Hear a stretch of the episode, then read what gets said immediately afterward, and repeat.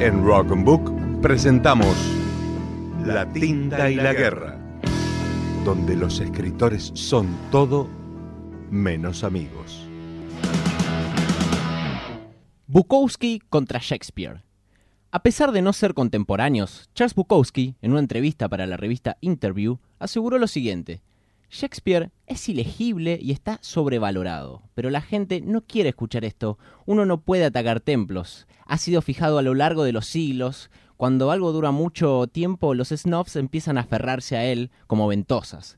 Cuando los snobs sienten que algo es seguro, se aferran. Pero si les decís la verdad, se ponen salvajes. No pueden soportarlo. Es atacar su propio proceso de pensamiento. Me desagradan. Una guerra atemporal.